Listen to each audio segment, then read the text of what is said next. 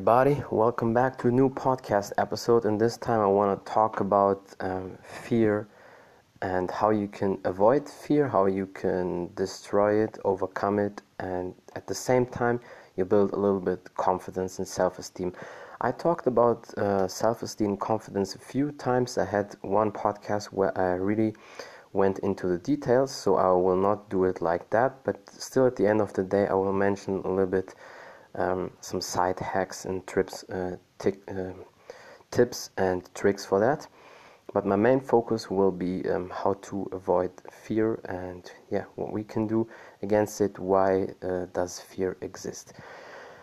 First of all, fear, as we all know, is not the best thing. It can block you. It can um, lead to panic attacks, and it can just, if you have all the time fear and constantly overthinking um, stuff, um, your life quality uh, will get drastically down. That's uh, for sure. I mean, you don't need to be an expert to know that. But there's actually also a fear, uh, fear that's good, a good one to survive, and then there's the bad uh, fear.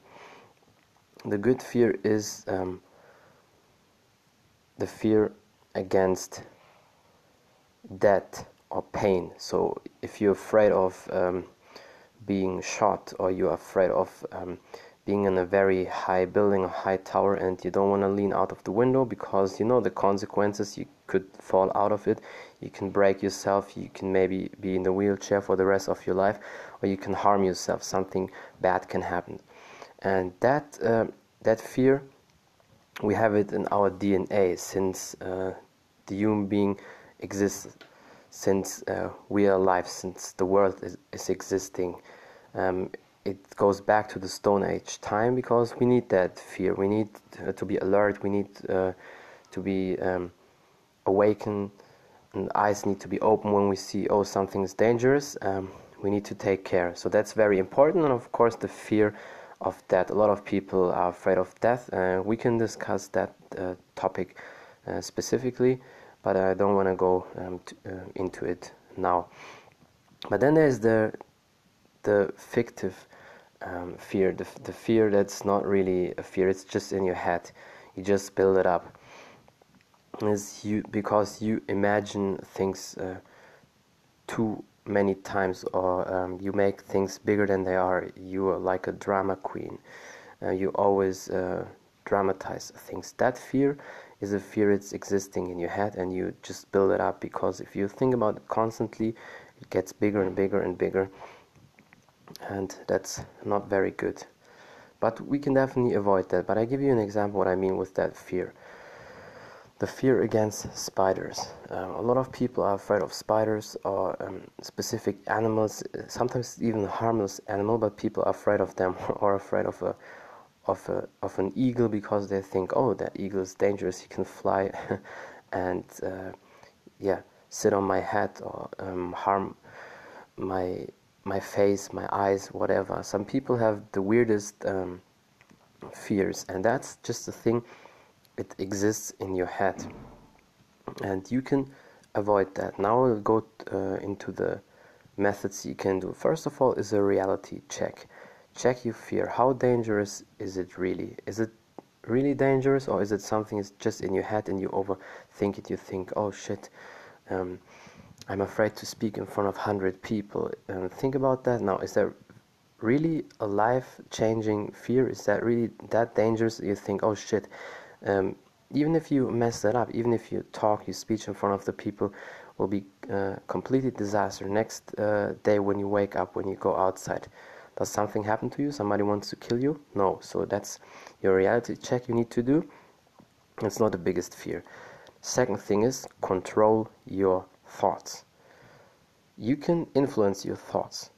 Try to have positive influence on your thoughts because if you're constantly thinking about anything negative, of course your brain is programmed negative, but you can also unprogram your brain and with positive influence. Now, that doesn't mean you need to think everything positive. So, you, you are bad or something happened, you're not successful, think, oh, it's okay um, like um, all these books they say you just uh, sit there and imagine and the good things will happen no no no not not too cocky not that bullshit positiveness but if you want to do something and you're afraid of that, try to um, see it from the positive side. Try to be positive and say, you know what, I just tried, I can do it. And the third thing is meditation. And I know a lot of people are not big believers of meditation, but here's the thing meditation has um, different aspects. There's that silent meditation where you're sitting on the ground and in a certain position, you close your eyes, you take a deep breath, you breathe in and out that's one thing and that's sort of also that yoga meditation. Or you in the flow and doing yoga exercises and you have that certain music and your body flows? That also that's also a way of meditation. But then there's also for a lot of people including me an active meditation like um, being in your zone when you train. And for me it's when i do martial arts i'm in a um, meditation state of mind because I'm in a zone. I don't look really left or right. Of course, I do it when somebody shows me exercise, a coach explains something, but when I hit the pads, when I spar, when I do the punches or kicks, I'm in the zone. I'm straightforward. Of course, I see surroundings and stuff, what happens, but I'm in the zone. That's also a part of meditation. Next thing is a lot of people forget to do, uh, but it's very crucial use your success as a secret weapon against fear. It's very simple. I just translate that for you in a simple way. More skills means more confidence, more self esteem. So if you have more skills, you um, very, very um, highly you will think about you in a different way and the fear disappears because let's say you are afraid of having a speech in front of 100 people you start with speaking in front of 10 people, most likely your buddies. Okay, you see, well, that went really cool. Then you double it up 20 people, then 50 people, and suddenly you have a little bit of success. And then when the 100 people, when that situation comes, you think about that, you know, I did it in front of 50 people, so what difference uh, does it make if I speak in front of 100 people? Or you have a, a track and field um, competition, you jumped over the hurdles and you know next time you need to jump over 10 hurdles but last time you did over 5 then you think you know what? I, I did 5 then I can do 10 or you lift a certain amount of weight and then you just think you know these 10 pounds or uh, four and a half kilos I can add that. That's no problem you know? So just build your confidence up build with success.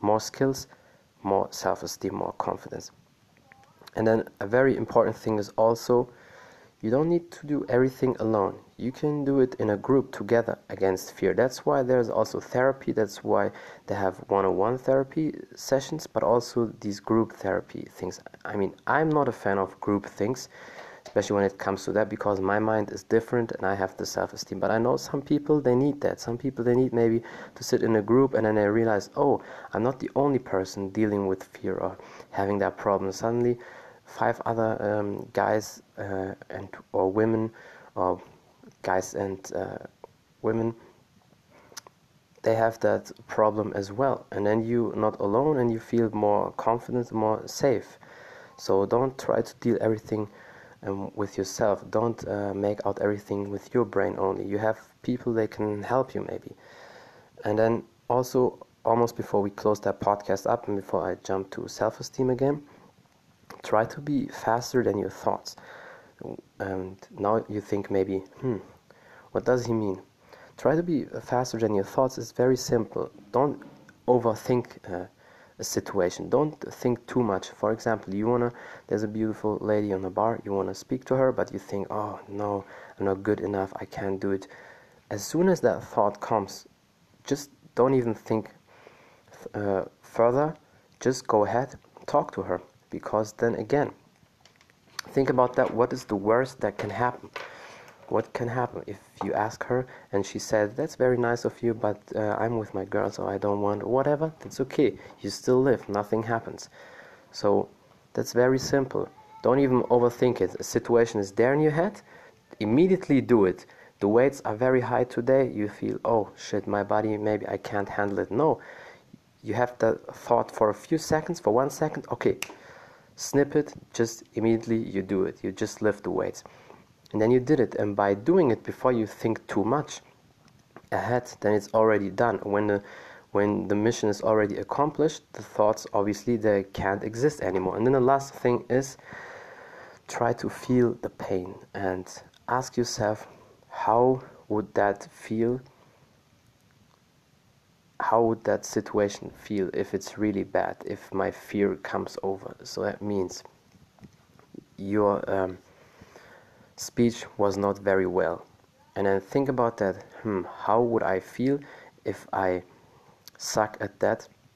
If i speak in front of 100 people and they're booing me out and i was not good. Think about that. Yeah it's definitely a bad situation and probably you will you will feel like a loser. But think about okay but it's not the worst. The life goes on. You just practice it you work on it and next time you are better. So try to feel the pain and ask yourself what is the worst case scenario? And if the worst case scenario is not something really crazy where you might die or hurt yourself then just do it. And that's it for um, avoiding your fear or fighting against fear. And then just quick side note for the self-esteem. The more things you test out the more things you do the self-esteem and the confidence will grow. As i also said more um, success or more skills more success and then the confidence comes with that. And what also helps is try to learn as many skills as you have try to be good at one thing and then you take that success that confidence over to all the other things you touch. And even if you uh, not great in all aspects that's okay. But your self-confidence is still there on point so i hope that makes sense what i was um, trying to explain to you. And thank you so much for listening for your support. All the time i see my podcast grows and grows. I get every uh, time more listeners. So i'm very very honored. Um, keep going with the support. You can give me a rating on itunes. And my podcast is, as always, available on all podcast platforms um, such as Google Podcast, Overcast, Anchor, iTunes, Spotify, and I don't know how many podcast platforms are out there. So thank you so much for the support. Follow me on Instagram um, at Taekwondo Artist. You can message me there or message me on Anchor. You can always um, send me feedback or ask questions or any um, yeah advices or any topics I should discuss, just let me know. And thank you again. You're the best, and have a great day. Bye, everybody.